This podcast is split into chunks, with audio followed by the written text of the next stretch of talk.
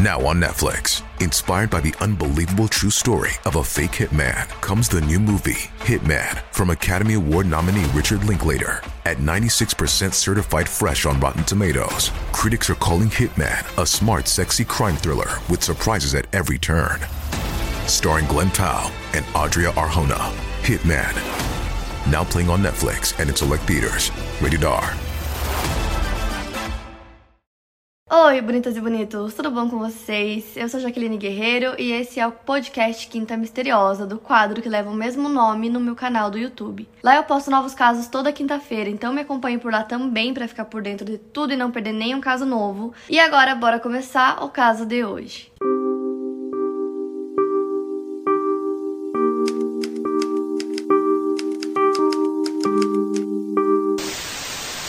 Às 7 horas da noite de uma terça-feira, dia 30 de novembro de 1948, o joalheiro John Bain Lyons e sua esposa foram dar um passeio em Somerton Beach, em Adelaide, na Austrália. Enquanto eles caminhavam em direção a Glenelg, eles notaram um homem que se vestia de uma forma muito elegante, deitado na areia, como se estivesse dormindo. Ele estava com as pernas estendidas e os pés cruzados, enquanto o casal observava, o homem estendeu o braço direito para cima e o deixou cair de volta no chão. O John Lyons achou que ele poderia estar fazendo uma tentativa bêbada de fumar um cigarro. Meia hora depois, outro casal viu esse mesmo homem deitado na areia e ele tinha vários mosquitos assim rodeando a cabeça dele. E aí o casal também achou que ele estava bêbado e estava apenas dormindo, então eles deixaram pra lá. Porém, só na manhã seguinte, dia 1 de dezembro, por volta das 6h50 da manhã, o mesmo homem, John Lyons, Tava dando um mergulho na praia e quando ele saiu do mar, ele reparou que tinha um grupo de pessoas aglomeradas no mesmo local que ele tinha visto o homem na noite anterior. Então ele foi chegando mais perto para ver o que estava acontecendo. Ele foi se aproximando e percebeu que era o mesmo homem do dia anterior, ele estava na mesma posição.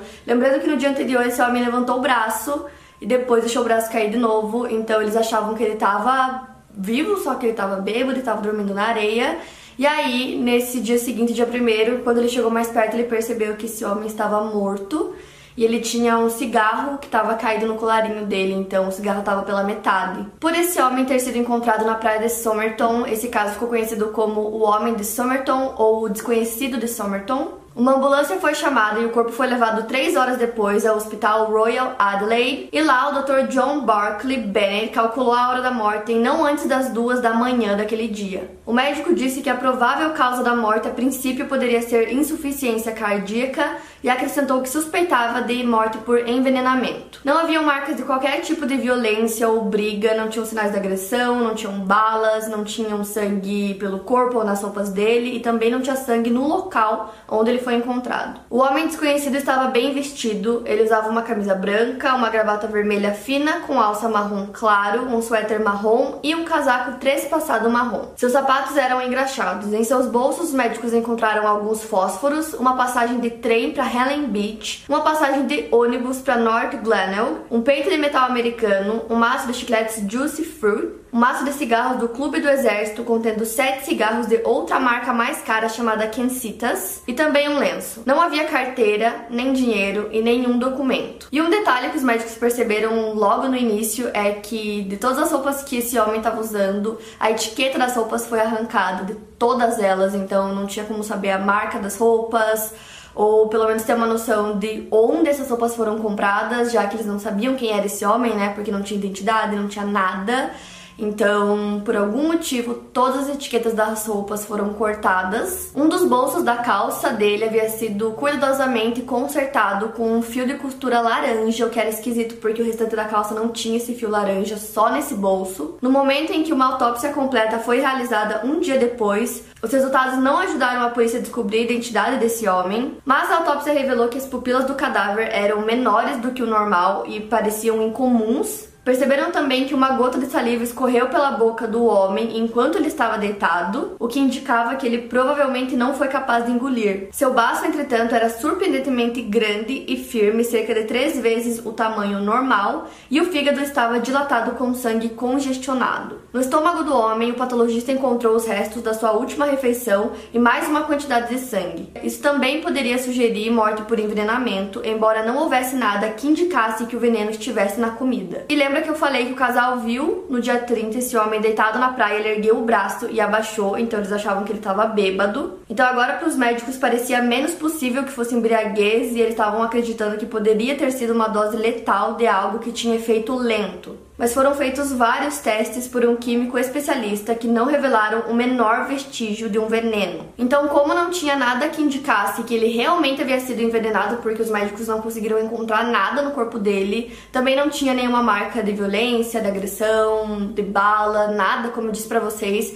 eles não tinham ainda uma causa para morte. Os médicos foram percebendo outras peculiaridades no homem, é, ele tinha os braços muito bronzeados, mais do que o restante do corpo, e uma coisa que o médico notou também é que esse homem tinha pernas muito musculosas. Ele disse que eram pernas de atleta, apesar dele ter seus 40 e poucos anos. E os dedos dos pés do homem, eles estavam mutilados, como se tivessem sido bem apertados em um sapato.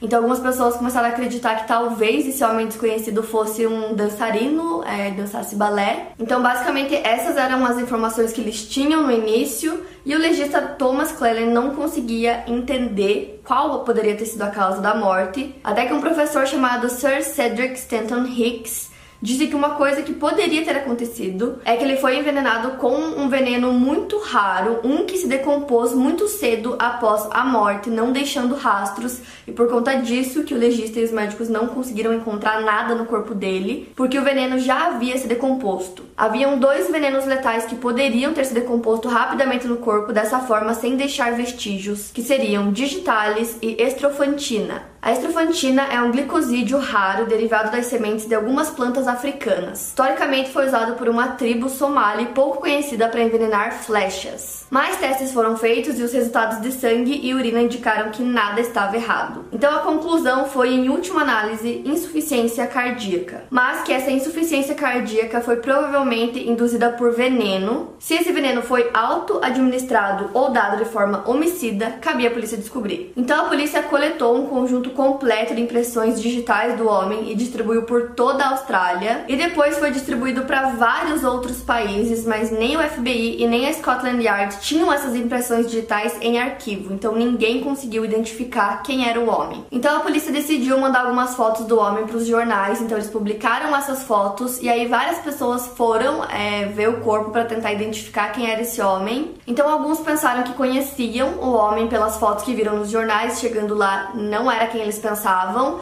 e outras pessoas eram famílias que tinham parentes desaparecidos, então estavam desesperados para encontrar é, essa pessoa desaparecida então foram várias famílias até lá, mas ninguém conseguiu reconhecer quem era aquele homem. Então no dia 11 de janeiro, a polícia da Austrália já estava assim sem pistas, tudo que eles tinham eles já tinham investigado, não tinham chegado a conclusão nenhuma. Então eles começaram a pensar que talvez aquele homem não fosse é, da Austrália, que ele não morasse na Austrália. Então eles decidiram começar a procurar por bagagens, malas perdidas, qualquer coisa que indicasse que esse homem veio de outro país, né, de outro local. Então, se eles conseguissem achar uma mala perdida, por exemplo, eles conseguiriam saber quem era esse homem e de onde ele veio. Isso indicava que eles precisavam fazer uma investigação bem grande em vários lugares, tipo escritórios de perda de propriedade, hotéis, é, estações ferroviárias. Porém, a busca deles foi até curta porque no dia seguinte eles receberam uma ligação sobre uma mala abandonada que foi encontrada na estação ferroviária local. Chegando lá, eles viram essa mala marrom que havia sido depositada no vestiário no dia 30 de novembro. A equipe da estação não conseguia se lembrar de nada sobre o proprietário da mala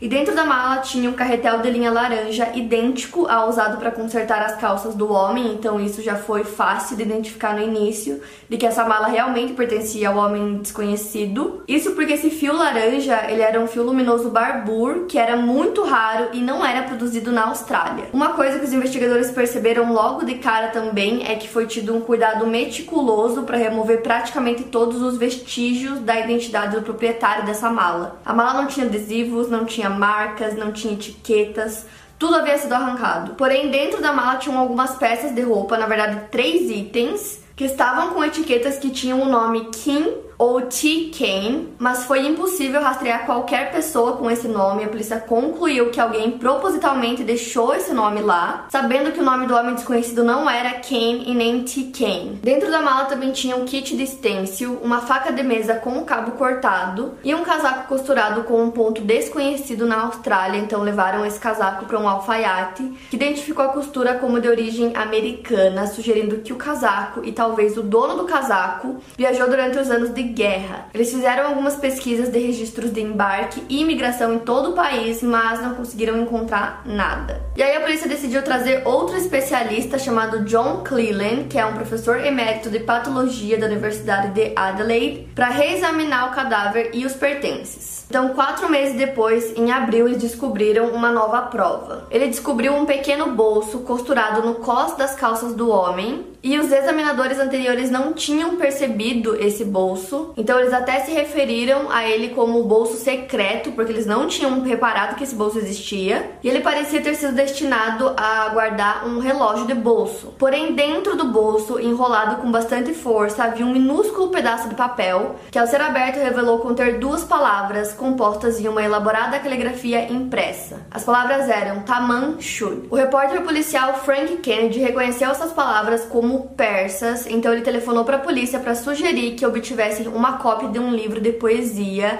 que eu vou deixar o nome para vocês na tela desse livro. Essa obra foi escrita no século XII e ficou popular na Austrália durante os anos da guerra, em uma tradução feita por Edward Fitzgerald. E aí os investigadores descobriram que na verdade tinham várias edições desse livro, e aí eles foram em bibliotecas, livrarias, editoras, porém nenhuma das versões que eles encontravam era a mesma daquele pedaço de papel, nenhuma se encaixava. O significado da frase Tamanshud em tradução livre seria está encerrado. Porém, a polícia não conseguia encontrar mais nada, não conseguia entender o que esse bilhete podia significar, eles não conseguiram encontrar o livro.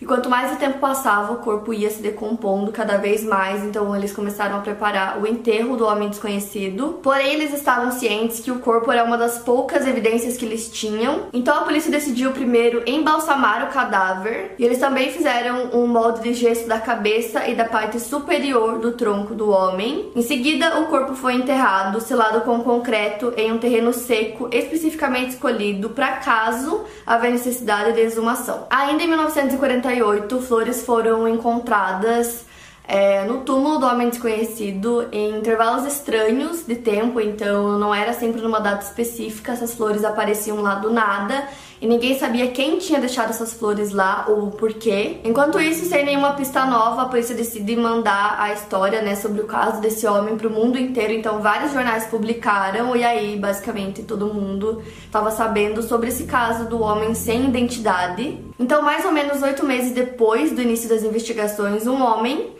apareceu no escritório dos detetives em Adelaide. Esse homem era de Glenelg e ele chegou lá com uma cópia do livro de poesias que eles tanto procuraram. Os investigadores não entenderam nada e perguntaram como esse homem conseguiu um exemplar do livro, e aí ele explicou que foi no início de dezembro, logo após a descoberta do corpo do homem desconhecido.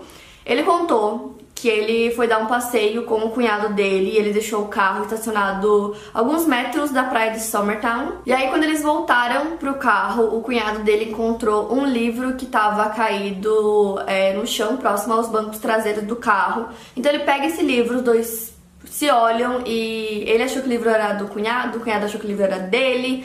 E não era de nenhum dos dois, então eles não ligaram muito, guardaram o livro no porta-luvas e ficou por isso mesmo. E aí ele contou que depois que o caso começou a ficar famoso, foi para as manchetes, para os jornais, eles decidiram dar uma olhada mais de perto no livro. E aí eles perceberam que eles tinham um livro que os investigadores estavam procurando e perceberam também que a última página do livro tinha sido arrancada. O sargento detetive Lionel Lane deu uma olhada no livro e descobriu dois números de telefone e linhas de código não listados. O primeiro número de telefone telefone era um beco sem saída, porém o segundo número era de uma jovem enfermeira que morava em Somerton Beach. Essa mulher nunca foi identificada publicamente. A polícia da Austrália estava disposta a proteger todas as testemunhas que não queriam ser ligadas ao caso, e até hoje ela é conhecida apenas pelo nome fictício Justin. Ela alegou não conhecer o homem de Summertown, mas quase desmaiou quando eles mostraram o molde de gesso do rosto dele para ela. Então essa mulher tinha muita relutância a conversar com a polícia, com os investigadores e ela estava morando com um homem que mais tarde se tornou seu marido, então a polícia acreditava que por conta dele que ela tinha tanta relutância em conversar com eles, mas ela acabou admitindo que ela realmente havia dado uma cópia desse livro de poesia a um homem que ela conheceu durante a guerra. E ela deu aos detetives o nome desse homem, que era Alfred Boxall. Então a polícia pensou que finalmente eles tinham resolvido o mistério e que esse homem chamado Alfred era certamente o homem desconhecido de Summertown. Porém, poucos dias depois eles conseguiram localizar a casa desse homem que ficava em New South Wales e o problema era que o Alfred Boxell estava vivo e ele ainda tinha a cópia do livro que a Justin deu para ele. Inclusive, o número da enfermeira estava intacto no livro dele. Isso significava que o pedaço de papel escondido no bolso do homem desconhecido deveria ter vindo de outro lugar. Eles conversaram com ela novamente, mas é importante ressaltar para vocês que eles nunca é, investigaram a fundo é, a Justin, nunca investigaram se realmente ela conhecia esse homem, que informações ela poderia ter sobre ele. E aí eles tentaram obter qualquer informação dela e ela disse que teve uma vez no ano anterior que ela não lembrava exatamente a data, que os vizinhos disseram que um homem ligou perguntando dela e foi basicamente só isso que ela contou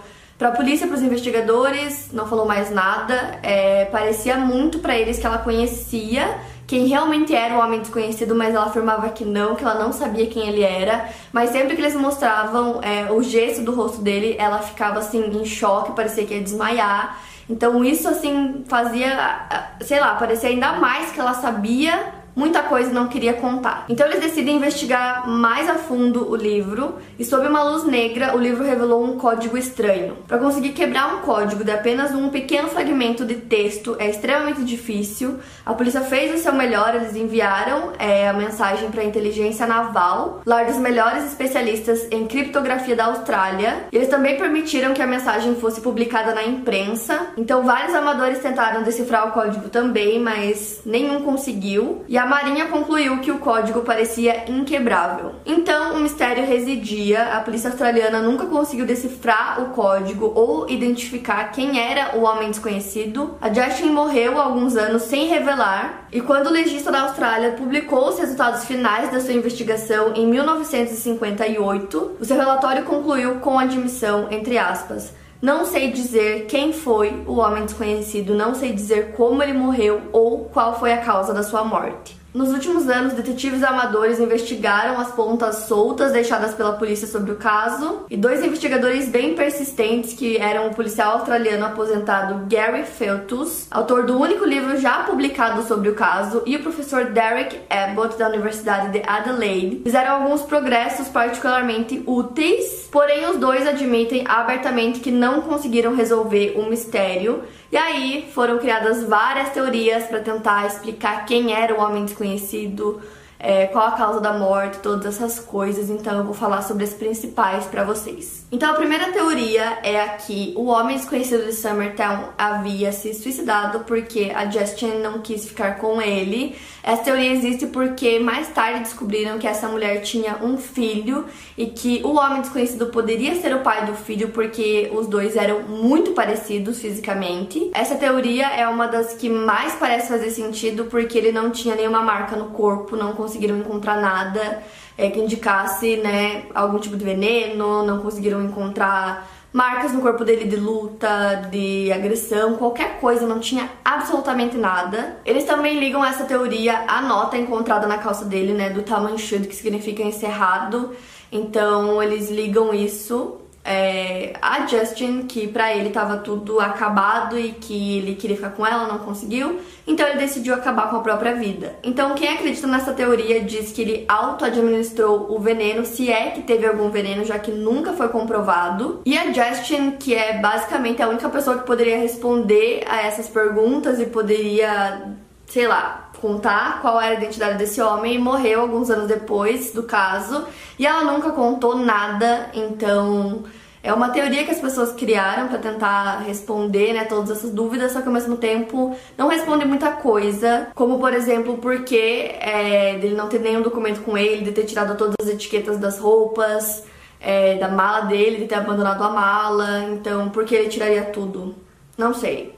Talvez faça sentido, não sei, gente, essa é a primeira teoria. Já a segunda teoria é a de que o homem desconhecido era um espião que sabia demais. Isso porque a forma como ele morreu foi super incomum e os venenos que os médicos pensaram que ele poderia ter usado também eram incomuns. Então, se ele tivesse morrido com esse veneno que era potencialmente tão mortal e desconhecido que podia matar um homem e depois desaparecer do seu corpo em poucas horas, de forma que nenhum teste médico pudesse rastreá-lo, tudo isso poderia sugerir que o homem de Somerton era uma pessoa que sabia demais. Além disso, ninguém conseguiu reconhecer o corpo, apesar do caso ter sido publicado em praticamente todo mundo. Tem também o código indecifrável e a natureza confusa do significado do Tamanshud, então, todas essas coisas levam algumas pessoas a acreditar na teoria de que ele era um espião e que tinha alguém muito poderoso que o queria morto. O policial australiano aposentado Gary Feltus, autor do único livro publicado sobre o caso, descobriu em sua própria investigação que, em 1959, uma testemunha se apresentou dizendo que tinha visto o homem de Summertown sendo carregado no ombro de outro homem para a praia, indo em direção ao local onde o corpo foi encontrado mais tarde. Já o Alfred Boxell havia trabalhado na inteligência inteligência durante a guerra e o homem desconhecido morreu no final da Guerra Fria e numa época em que a instalação de testes de foguetes britânica em Woomera que ficava a alguns quilômetros de Adelaide, era uma das bases mais secretas do mundo. Foi até sugerido que o veneno foi administrado a ele por meio do seu tabaco. Isso poderia explicar o mistério de por que o seu maço do Clube do Exército continha sete cigarros de outra marca. Tem algumas coisas que também reforçam essa teoria e uma delas é o fato de que eles nunca conseguiram encontrar uma cópia do livro de poesias que fosse exatamente igual àquela. O Gary Felton conseguiu encontrar uma versão que era quase idêntica àquela, a capa era igual, e foi uma versão publicada por uma livraria da Nova Zelândia, porém, essa versão que eles acharam na Nova Zelândia era um pouco mais quadrada, então ainda assim ela não era exatamente igual. O Derek Abbott descobriu que pelo menos um homem morreu na Austrália após a guerra com uma cópia do mesmo livro ao lado do corpo dele. O nome desse homem era George Marshall, ele era um imigrante judeu de Singapura e sua cópia do livro foi publicada em Londres e era a sétima edição do livro. Porém, gente, é aí que fica ainda mais esquisita essa história do livro, porque essa cópia desse homem do Marshall era uma sétima edição do livro, e depois de muito pesquisar, eh, eles descobriram que na verdade esse livro foi feito até uma quinta edição.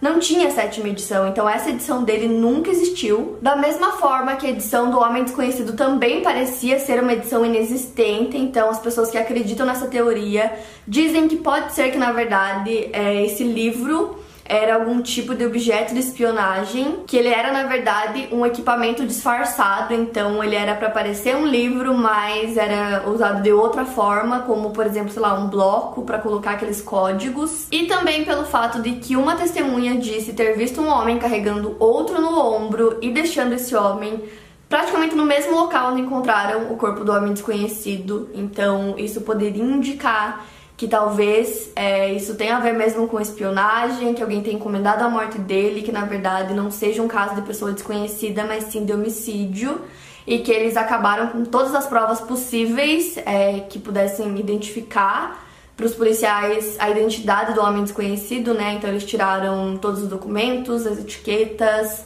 é, as etiquetas da mala, etiqueta das roupas para que eles realmente nunca descobrissem a identidade do homem de Summertown. Já a terceira teoria é a teoria mais recente sobre o caso, e como eu falei durante o vídeo, tem um professor chamado Derek Abbott que ficou investigando o caso por muitos anos até hoje já tem mais de 10 anos que ele investiga o caso e tenta descobrir quem é o homem desconhecido. Então, segundo ele, o nome verdadeiro da Justin seria Jessica Thompson e ela teve um filho, como eu comentei com vocês, que se chama Robin, e o pai do filho dela seria o homem desconhecido. Em 2009, um especialista em odontologia confirmou que o homem de Summertown tinha uma doença genética rara que afeta os seus dentes e essa doença afeta apenas 2% da população. Ele também tinha uma característica anômica muito rara relacionada às suas orelhas, E fotos do Robin mostraram que ele compartilhava essas duas anomalias. Porém, quando ele chegou a essa conclusão, o Robin já havia falecido, mas aí o Derek descobriu que ele teve uma filha chamada Rachel e ele conseguiu entrar em contato com ela. Então ele entrou em contato com ela para tentar descobrir se realmente essa teoria era verdadeira. Ele queria também uma amostra do DNA dela.